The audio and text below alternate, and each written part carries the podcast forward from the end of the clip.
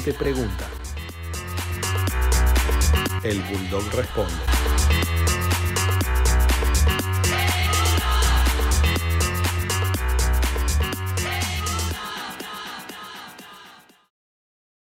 Alejandro Lajud pregunta, en caso de llegar usted al poder, ¿qué actitud tomaría respecto al sistema de la Administración de Justicia? Eh, ¿Haría usted una purga feroz? ¿Instauraría juicios por jurados? ¿Realizaría algún recorte al poder ilimitado que parecerían tener los jueces? Estimado Alejandro, nosotros hemos propuesto digitalizar todo el Poder Judicial. Yo creo que eso mejoraría enormemente el servicio de justicia, lo haría más transparente, lo haría casi invulnerable a las pandemias, eh, funcionaría de una manera mm, mucho más eficaz y sobre todo la transparencia evitaría la arbitrariedad, sabríamos todos de qué se trata y creo que esa sería una innovación extraordinaria. Segundo, yo creo que hay que corregir, eh, no ahora, pero más adelante, los, los mecanismos procesales en la Argentina, es decir, los códigos de procedimiento que generen menos, eh, digamos, lentitud en el, en el, tratamiento de la cuestión judicial y creo que ahí hay un salto cualitativo a hacer. Tercero, usted sabe muy bien que la calidad de la justicia depende, como en muchas cosas de la vida, de la calidad de los jueces que usted nomina. Y eso es vital que lo, que lo mejoremos drásticamente.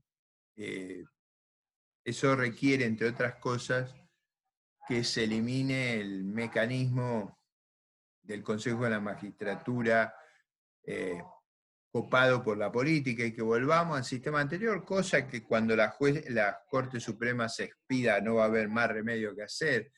La composición anterior del Consejo de la Magistratura antes de la reforma cristina era una, una composición más equilibrada, más balanceada, que no se prestaba al manoseo político. Y por último, usted conoce mi gran discusión con el presidente Alberto Fernández, que no es una discusión menor sobre la meritocracia. Bueno, si hay un lugar donde se impone ese criterio, es la justicia. Donde usted no sigue un procedimiento meritocrático, donde usted nomina a los amigos, a los entenados, a los pañaguados del régimen, del partido político, donde para ser juez de la República, lo usted tiene que estar acomodado con el poder político, ahí no funciona. Pero tenemos que volver a los criterios de excelencia. Eso, eso la anterior composición, el anterior diseño del Consejo de la Magistratura lo generaba de una manera mucho más eh, correcta que el régimen actual. Entonces yo iría a lo largo de esas cuatro reformas. Por supuesto que la clave, usted vio lo que es la disputa en Estados Unidos en este momento. El tema es quién sería mejor presidente en términos de los jueces que nomina, la calidad de los jueces. En la Argentina los jueces los nomina Cristina. Imagínese usted, imagínese usted lo que nos pasa. Porque este es el tema, este es el tema que no tenemos que subestimar muchos años de Cristina. Es verdad que es un pecado colectivo, la votaron. Eso también hay que entenderlo. Es muy difícil corregir cuando la gente, a pesar de la evidencia, a pesar de todo lo que se sabía, Por eso el problema nuestro es un problema colectivo, que no lo tenemos que ocultar. O sea, si se vota de esta manera, vamos a pagar consecuencias muy graves. En particular, en el sistema judicial, porque el sistema judicial que ella necesita es el sistema de la impunidad. Imagínense lo que es el diseño judicial y la calidad de los jueces para prestarse a eso. Eso es crucial entenderlo. Si lo entendemos, si volvemos a un sistema político mejor, con un voto más sano, menos vinculado a antecedentes particulares, vamos a tener una a tener un cambio en el país. Pero, a ver, a ver si me entiende. Si nosotros diseñamos un sistema político en el cual los acusados debidamente documentados de episodio de corrupción están en aptitud de remover a los jueces y a los fiscales que los acusan, ¿Cómo arregla eso?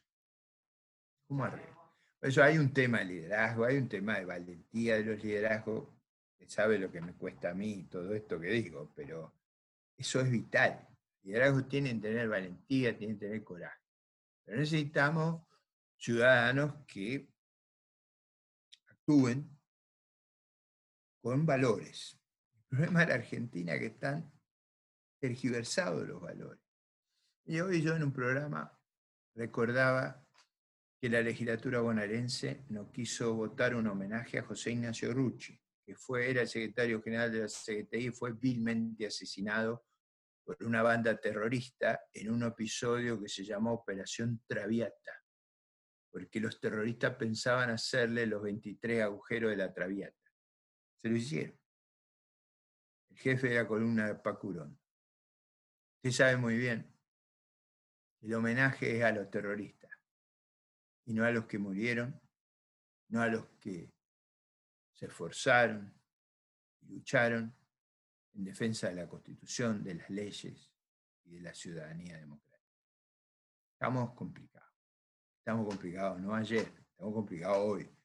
el homenaje a Rucci no lo quiso hacer la legislatura bonaerense, a un bonaerense, porque quiere ocultar los hechos de terrorismo, los hechos de inmensa gravedad que han ocurrido en la historia de nuestra patria. Los quieren ocultar 47 años después. Pero para usted y para ellos, sepa que nadie se olvida. Por lo menos yo, mientras tenga un hálito de vida, en cualquier pregunta, voy a hablar de los muertos por el terrorismo como de los fondos desaparecidos de Santa Cruz. De esas dos cosas voy a seguir hablando. Gracias.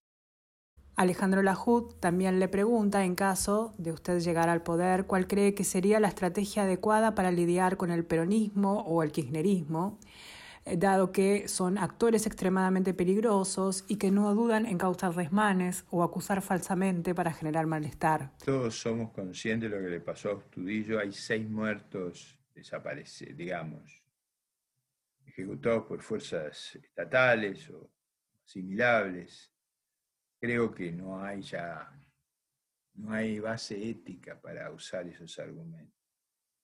Pero yo creo en el monopolio de la fuerza en el poder del Estado, en el monopolio de la fuerza en el Estado legítimo de derecho, y creo que la primera obligación de un gobernante es asegurar que ese derecho esencial de la convivencia no va a ser desafiado.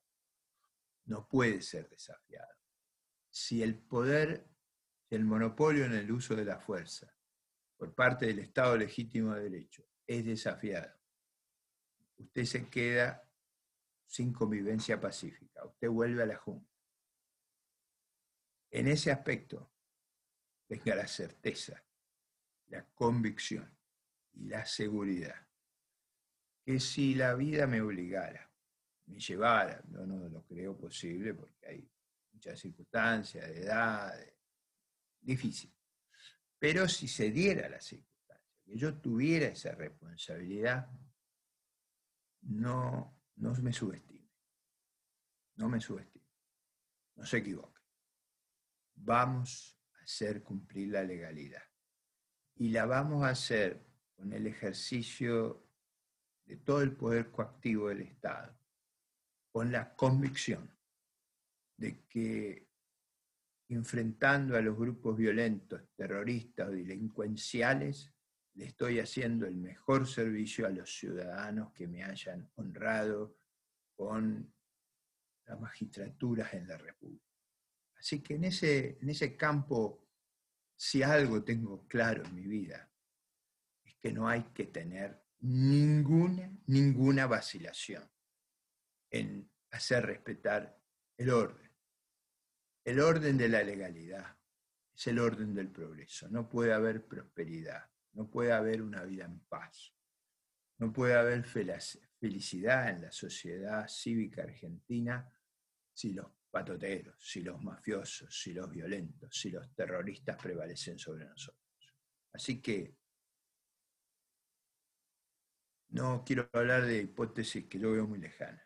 Lo único que le digo es, tenga claro que yo tengo muy claro. y que tengo la convicción de que le haría un bien inmenso a mi patria y a, a mis conciudadanos si asegurara el mantenimiento del orden.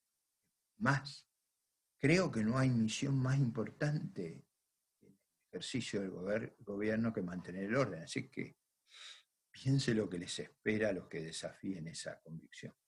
Gracias.